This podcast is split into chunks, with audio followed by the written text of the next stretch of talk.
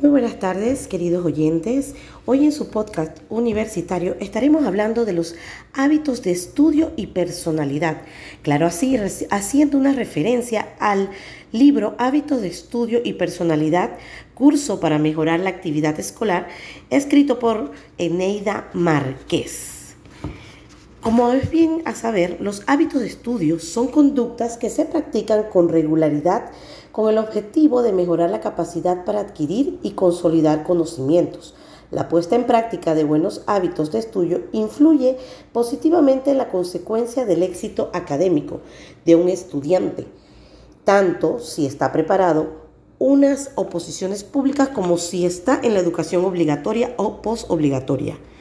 Tenemos muchas propuestas de técnicas de estudio no existen unas reglas fijas a la hora de seleccionar cuáles son las técnicas de estudio mejores o más eficaces, ya que es una cuestión que depende de cada persona. A un estudiante le puede resultar particularmente efectivo el uso de fichas de estudio, mientras que otro preferirá basar su trabajo en los subrayados o los mapas conceptuales. Otro aspecto también muy interesante de las técnicas de estudio es que no involucran únicamente a las áreas visuales y auditivas, sino también a la escritura, con el objetivo de reducir la dispersión o hacerla evidente al propio estudiante. A continuación, se presenta una selección de técnicas de estudio que la experiencia de muchos estudiantes, profesores y educadores, como han demostrado que son eficaces. Leer compresivamente y subrayar. Una de las técnicas de estudio más sencillas consiste en leer y resaltar las partes más importantes de un temario.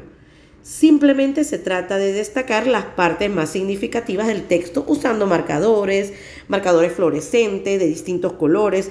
Es una forma ideal de proceder al comenzar el estudio. Otra técnica de estudio muy utilizada son los esquemas o mapas conceptuales. Resumir, organizar las ideas sintéticas de forma manuscrita o mediante el ordenador te va a permitir la consolidación de los conocimientos y la facilidad para repasarlos. Estas técnicas son muy utilizadas en lo que es la docencia superior. Fichas de estudio es una técnica muy eficaz para materias como historia, química, geografía, porque permiten asimilar datos concretos. Claro, así lleva un poco más de, tiempo ya que utilizamos fechas, números y vocabularios. Existen aplicaciones informáticas hoy en día de carácter gratuito que dan la calidad para facilitar la elaboración de dichas fichas. Las técnicas de memoria son útiles para recordar un listado de palabras o frases concretas. Se basa, básicamente en asociar conceptos que tenemos que memorizar con otros que no son tan familiares. Un ejemplo sería la palabra inventada fectes para recordar los distintos tipos de desempleo, friccional, estacional, cíclico, tecnológico, estructural y shock estructural. Explicar lo aprendido. Esta es otra técnica. Intentar transmitir a otra persona aquello que has aprendido con tus propias palabras es una de las técnicas más efectivas para que ese aprendizaje se consolide en la memoria. Recuerda que adquirir unos hábitos de estudio y aprender a usar correctamente las técnicas de estudio requiere práctica y pasar por un progresivo proceso de aprendizaje por ese motivo es importante que tengamos claros los objetivos y que seamos perseverantes. Existen también cursos que te pueden ayudar a desarrollar los hábitos y técnicas de estudio más eficaces. Suelen ser formaciones de poca duración y algunas de ellas se imparten online.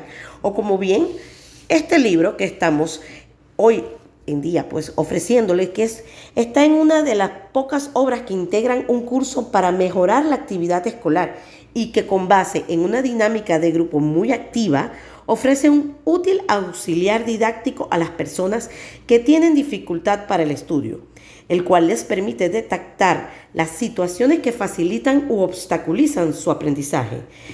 El libro Hábitos de Estudio y Personalidad, curso para mejorar la actividad escolar, Sustenta en los trabajos de destacados pedagogos y educadores tales como Carl Roger y Paul Freire, además de las aportaciones de la autora realizadas de acuerdo con las problemáticas que presentan los estudiantes latinoamericanos.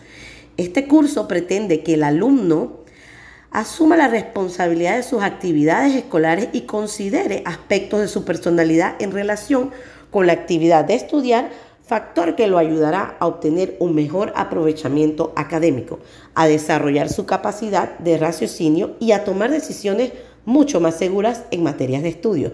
Este contenido consta de tres partes muy esenciales. Está dirigido al orientador, al estudiante, al padre de familia y por último también dos partes muy esenciales para el investigador y el educador.